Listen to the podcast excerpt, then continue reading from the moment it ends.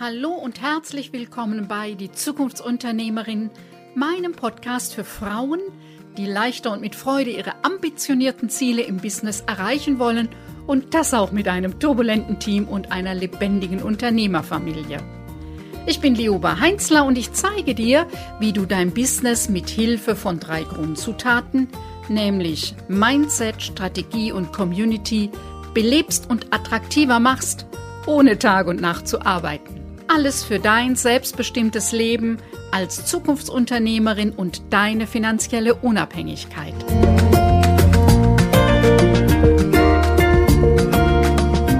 Bei uns laufen die Vorbereitungen auf Hochtouren. In zehn Tagen ist es soweit. Unser Online-Kongress Die Zukunftsunternehmerin startet. Es geht dabei um die Themen Gründen und Nachfolgen, Wachsen und Verkaufen, also die verschiedenen Facetten des Unternehmertums für Frauen. Mehr als 15 Experten und Expertinnen und Unternehmerinnen zeigen dir in Intensivworkshops und Interviews, was du als Selbstständige und Unternehmerin brauchst, um deine ambitionierten Ziele für dich und die Zukunft des Unternehmens zu erreichen und finanziell unabhängig zu sein, ohne Tag und Nacht zu arbeiten oder dich zwischen Familie und Erfolg entscheiden zu müssen. Der Aufhänger für diesen Kongress ist der jährlich stattfindende bundesweite Aktionstag Unternehmensnachfolge durch Frauen am 21. Juni. Seit 2017 nehmen wir mit einer Online-Aktion daran teil und dieses Thema ist mir in den letzten Jahren sehr ans Herz gewachsen, denn es wird einfach immer noch in erster Linie an Nachfolgemänner gedacht. Das ist angesichts des Nachfolgermangels ein riesiges wirtschaftliches Problem für unsere Gesellschaft, weil 50 Prozent der kompetenten Zukunftschancen für Unternehmen außer Acht gelassen werden. Zweitens, Frauen denken bei Selbstständigkeit vorrangig an Gründung und haben den Kauf einer Firma selten im Blick. Dabei ist dies eine realistische Option. Selbstständige Frauen denken das Thema Unternehmensnachfolge fast nie mit. Dabei ist durch den Verkauf eines Unternehmens, auch eines kleinen, ein ordentlicher Gewinn zu machen. Natürlich braucht es dafür ein paar Bedingungen. Ist das interessant für dich? Dann klicke auf Abonnieren, damit du keine Folge mehr verpasst. Denn hier geht es um unternehmerisches Know-how, dich als Unternehmerpersönlichkeit sowie die lebendige Dynamik im Team und der Unternehmerfamilie. Und jetzt wünsche ich dir viel Spaß und viele neue Impulse bei dieser Episode, denn als Zukunftsunternehmerin hast du eine steile Lernkurve. Heute ist mein Thema die Zukunftsunternehmerin Gründen und Nachfolgen, Wachsen und Verkaufen, die gesamte Palette durch das Unternehmerinnenleben. Und ähm, das war uns wichtig, wirklich so in der Breite anzulegen, damit wir auch alle dabei haben, wenn es um das Thema Unternehmensnachfolge durch Frauen geht. Was ist zum einen nötig? ähm, auch eine Firma zu kaufen und was ist wichtig, wenn ich eine Firma verkaufen will. Da gehen wir gleich noch mal ein bisschen näher ein. Heute Morgen kam eine ganz schöne Rückmeldung, dass eine Frau sagte, ja, ich fühle mich ertappt. Ich habe bisher auch nur an Gründung gedacht. Das Thema eine Firma kaufen hatte ich gar nicht am Blick. Und das ist meine Erfahrung durchgängig seit Jahren, seit ich da zu diesem Thema eben auch bei dem bundesweiten Aktionstag mitmache und sehr mit dem Thema sichtbar bin, dass eben bei mir sich Männer melden, und zwar ausschließlich Männer melden, die sagen, hätten Sie mir nicht mal eine Firma und es war noch nie eine Frau dabei. Und irgendwann habe ich gedacht, komisch, seltsam. Woran liegt das? Das ist so ein Phänomen, was mir auffiel und das war so der Auslöser, mich mit dem Thema immer mehr zu beschäftigen, um mich da weiter einzuarbeiten, zu forschen, woran liegt das? Und ich habe jetzt mal so drei Haupt ähm, ausgemacht, woran es liegen kann, dass Frauen das weniger auf dem Schirm haben als Männer. Klassische Familienunternehmen und Unternehmerfamilien war bis eben vor einigen äh, Jahren und in, an vielen Unternehmen immer noch, dass das Unternehmen an den erstgeborenen Sohn übergeben wird. Und wenn es eine erstgeborene Tochter gab, also auch diese die älteste war, war das eben nicht so die Tradition. Der Fachbegriff heißt Primogenitur und ich finde ihn sehr schön als Wort. In der Auswirkung finde ich es nicht so schön. Also die Primogenitur, abgeguckt bei den Königshäusern, war eben so der Garant dafür, dass das in der Linie bleibt und der älteste Sohn hat die Firma übernommen. Das wird zunehmend unterbrochen und gerade vor dieser Tage, die Tochter hat sich gemeldet und gesagt, hm, das mit der Nachfolge ist ein bisschen strubbelig. Klammer auf, Klammer zu. Es ist eigentlich immer strubbelig, weil eben zwei ganz unterschiedliche Vorstellungen zusammenkommen müssen und manchmal auch aufeinander prallen. Und da ist es tatsächlich traditionsreiches Unternehmen, das eben die Tochter die Nachfolge antritt. Finde ich immer wieder schön. Es gibt sehr wohl Unterbrechungen und nach dem vierten Karl ist inzwischen auch oft eine Carla vorstellbar. Und natürlich hat es auch damit zu tun, dass so in den letzten Jahrhunderten, muss man sagen, Frauen weniger Bildung hatten, die Jungs zum Studieren geschickt wurden und das entsprechende Kompetenzen und Know-how mitgebracht haben, um eine Firma zu leiten. Das hat sich nun mal Gott sei Dank in den letzten 50 Jahren grundlegend geändert. Und da ist das, ich sage es jetzt mal, fixiert sein, ja, auf die äh, männliche Nachfolge eine ähm, vertane Chance von ziemlich genau 50 Prozent, nicht aus dem umfassenden, aus dem großen Kompetenzpool zu schöpfen, den eben in einem Familienunternehmen, wenn da Söhne und Töchter Interesse haben, zu schauen, wer hat die meisten Kompetenzen, um das Unternehmen zu leiten. Und jeder, der ein Unternehmen leitet, liebe Väter, im Moment sind es ungefähr 95 Prozent Männer, die Unternehmen abgeben. Du weißt ganz genau, dass zur Unternehmensleitung nicht die Frage ist, wer das meiste Wissen hat. Wissen hilft, ist eine gute Sache. Dass es auch nicht die Frage ist, wer ist am besten in der Buchhaltung und im Controlling, sondern es braucht Mumm, es braucht Entschiedenheit, ähm, nach vorne wegzugehen, klug zu überlegen, ja, ähm, sich beraten zu lassen und dann Entscheidungen zu fällen.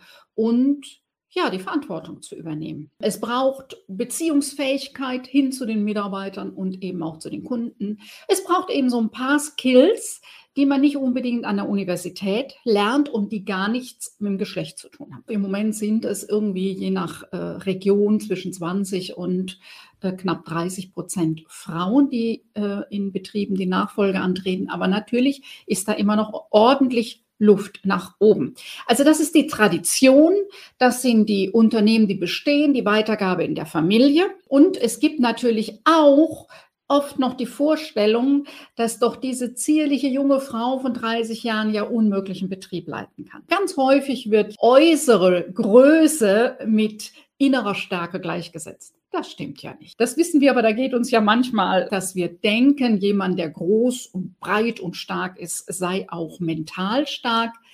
Ähm, dass da gilt es nochmal drüber nachzudenken, ob das bei zwei Kandidaten, der zierlichen jungen Frau und dem kräftigen großen Mann, wirklich der kräftige Mann ist, der mehr Kompetenzen hat für die Firmenleitung. Unternehmensleitung heißt ja auch nochmal was anderes. Frauen denken auch selbst bei einer Selbstständigkeit in erster Linie an eine Gründung.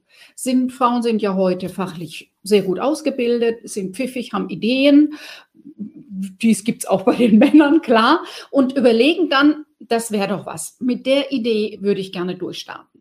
Und ob das jetzt ein Produkt ist, wo Sie sagen, das muss in die Welt, das habe ich entwickelt oder die Idee habe ich, ein Geschäft aufzuziehen, oder ob Sie eben als Wissensarbeiterinnen tiefes Fachwissen haben, um Unternehmen zu beraten. In der Regel denkt eben Frau in erster Linie an eine eigene Gründung da gibt es auch schon viele Vorbilder. Das ist so in den Köpfen. Ja, das Thema Gründungsberatung, die Themen mit Startups und ähm, Höhle der Löwen, verschiedene Modelle und Möglichkeiten, die vorgestellt werden, ist also schon lebendig und ist da. Aber sie denken eben weniger daran, dass der Kauf einer Firma eine wirkliche Option für sie selber ist. Und wenn ich dann mit den Frauen spreche, ist ganz schnell der Punkt, dass sie sagen, ja, aber so eine Firma ist ja teuer und das Geld habe ich nicht auf der hohen Kante. Ja, das hat niemand auf der hohen Kante. Da gibt es aber sehr, sehr viele Unterstützungsmöglichkeiten und es ist ja im Moment so, dass so die letzten Zahlen sind, vor anderthalb Jahren von der KfW-Bank, dass 850.000 Unternehmen zur Nachfolge bis 2025 anstehen. 850.000 Unternehmen. Und dass 300.000 Seniorunternehmer im Moment sagen, ich finde eh keine Nachfolger. Auch wenn das kleine sind, auch wenn es kleine mittlere sind, sind es natürlich sehr schnell Millionen von Arbeitsplätzen. Also da ist richtig viel möglich.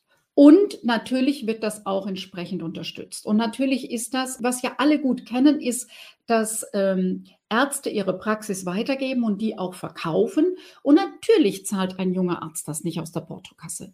Da braucht es eine solide Finanzierung, da braucht es ja, äh, Finanzierungskonzepte. Da gibt es Fachleute, die entsprechend beraten und eben auch Banken, die entsprechend unterstützen. Das ist so eins der Hemmnisse und äh, da überhaupt weiterzudenken, weil ich komme ja nicht aus reichem Hause ähm, und dann kann ich mir das gar nicht leisten. Das ist machbar. Entscheidender ist wirklich dass die Persönlichkeit, die Kompetenz, vielleicht auch manchmal, also so die fachliche Kompetenz, aber auch Leitungserfahrung. Also es sind eher nochmal andere Kriterien. Ähm, und natürlich muss man beim Kauf auch gut hingucken, was macht ein Unternehmen attraktiv auch für die Zukunft. Dazu werden wir eben beim Kongress auch nochmal tiefer einsteigen, das vorstellen und äh, Möglichkeiten, wie man das machen kann. Und dann gibt es noch einen dritten großen Teil. Das ist, dass selbstständige Frauen, also die, die selber ein Unternehmen aufgebaut haben, das Thema Nachfolge fast nie mitdenken. Die Vorstellung ist, ich habe ein Unternehmen, das ernährt mich, vielleicht noch meine Kinder, trägt meinen Teil für äh, den finanziellen Rahmen unserer Familie bei. Aber dass es so aufgebaut werden kann, dass es irgendwann auch verkaufsfähig ist, das haben wenige im Blick. Ein Unternehmen ist nicht automatisch verkaufsfähig. Es ist auch nicht verkaufsfähig, wenn es viele Mitarbeiter hat. Ganz im Gegenteil. Auch da braucht es ganz bestimmte Kriterien, dass es mit vielen Mitarbeitern attraktiv ist. Es sind andere Kriterien.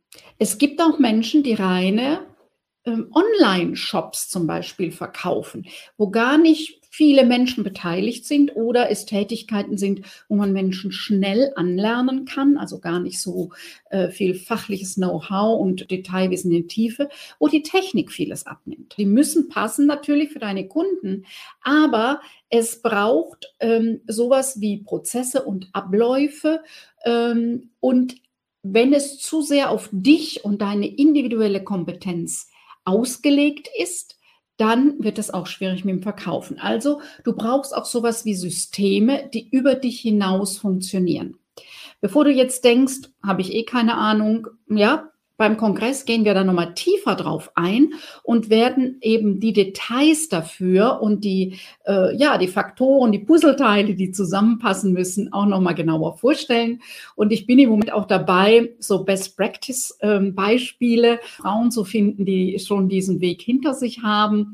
Es ist gar nicht so einfach, weil es eben noch gar nicht so viele gibt. Aber wir sind dran und ähm, zeichnen sich schon ein paar ab. Es geht eben um die Themen. Nachfolge ist eine Form der Gründung Gründung, ähm, das nochmal ins Blickfeld zu stellen und dann das Thema so zu wachsen, dass du am Ende dein Unternehmen auch verkaufen kannst. Das ähm, sind so die zwei Schwerpunktthemen und Frauen zu ermutigen, diesen Schritt zu gehen, es anzugehen, sich auf den Weg zu machen man kann vieles lernen und Frau natürlich auch. Wenn dich dieses Thema angesprochen hat und du weitere Anregungen dazu suchst, dann freue ich mich, wenn du dich beim Online-Kongress Die Zukunftsunternehmerin registrierst.